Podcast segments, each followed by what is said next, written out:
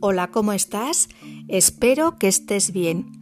Hoy es una especie de día sándwich entre dos festivos nacionales en España, la Constitución, que se celebró ayer, y la Inmaculada, que es mañana.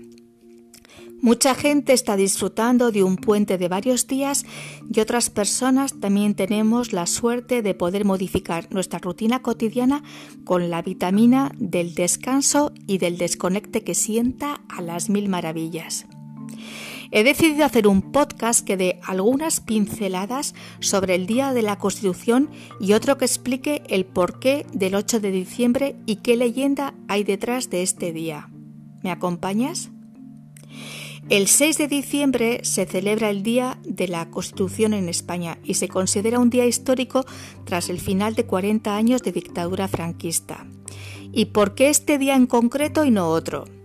porque a pesar de que la Carta Magna entró en vigor el 29 de diciembre de 1978, sin embargo, fue el día 6 cuando fue ratificada por la ciudadanía española mediante un referéndum, consiguiendo un 91,81% de votos favorables. Oficialmente se declaró este día festivo nacional en 1983. Durante estos 43 años se han hecho dos reformas en la Constitución. Una fue en 1992 para añadir el sufragio pasivo y no solamente el activo. Esta modificación permitió que España firmara el Tratado de Maastricht, donde los ciudadanos y ciudadanas de la Unión Europea que residiesen en otro Estado miembro tenían el derecho a ser electores y elegibles en las elecciones municipales del Estado miembro donde estuviesen residiendo. La segunda reforma data del año 2011 para poder garantizar el equilibrio presupuestario de las administraciones públicas. Decir que de todas las constituciones de los años 70, la española es la que menos cambios ha tenido. Suecia ha tenido 34 cambios y Portugal 7. En lo concerniente al día 8 de diciembre, celebración de la Inmaculada Concepción, comentar lo siguiente. El día en concreto se decidió en base a unos cálculos. La Iglesia Católica celebra el nacimiento de esta Virgen el 8 de septiembre y por tanto, restando nueve meses, sale el 8 de diciembre como el momento de su concepción. Esta fiesta se enmarca dentro de la tradición católica y se basa en la creencia que Dios quiso que la Madre de Jesús fuese concebida libre de pecado desde su concepción hasta su muerte. Fue en 1644 cuando comenzó a celebrarse en España en honor al milagro o batalla de Empel de los tercios de Flandes, que tuvo lugar los días 7 y 8 de diciembre de 1585, durante la Guerra de los 80 años. El ejército español derrotó en condiciones muy complicadas a diez navíos del ejército de los Países Bajos y lo achacaron a la ayuda de la Virgen Inmaculada Concepción, y es por este motivo que fue proclamada patrona de los tercios españoles y actual infantería española.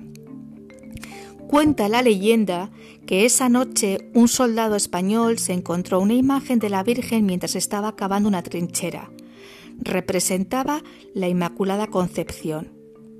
Le crearon un altar donde pasaron toda la noche rezando. Sorprendentemente al día siguiente el agua del río Mosa, debido a unos vientos inusuales y extraños, se había congelado, y esto propició que las tropas españolas pudieran huir y atacar por sorpresa a los enemigos hubo que esperar hasta 1854 para que fuese oficialmente declarada como festividad por el Vaticano, al declarar Pío IX el dogma de la Inmaculada Concepción de la Santísima Virgen María. Gracias a este dogma, en este día en concreto se les deja a los sacerdotes vestir su túnica o casulla de color azul. Aprovecho antes de nada porque mañana no subiré ningún podcast y quiero felicitar a todas las Inmaculadas por su día y hago un guiño especial a mi tía Inmaculada tan importante en mi vida. Disfrutad muchísimo de vuestro día. Te ha acompañado un día más Marta Llora. Muchas gracias como siempre por tu tiempo y atención. Te deseo un feliz camino de vida. Cuídate mucho y hasta pronto.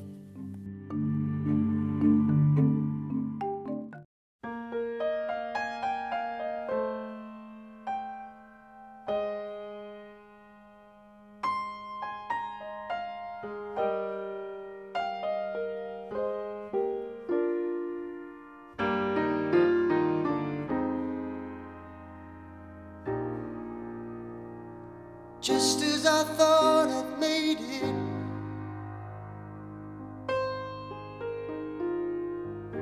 You walk back into my life, just like you never left. Just as I learned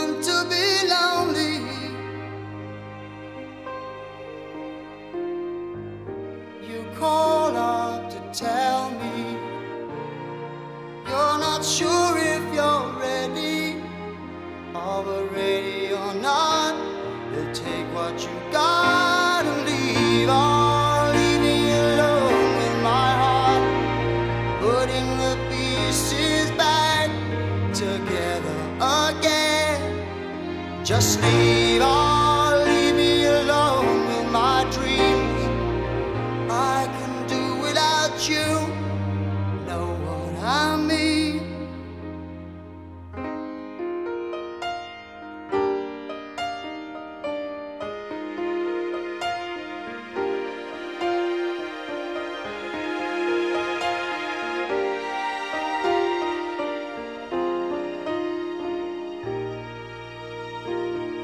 wish I could write a love song.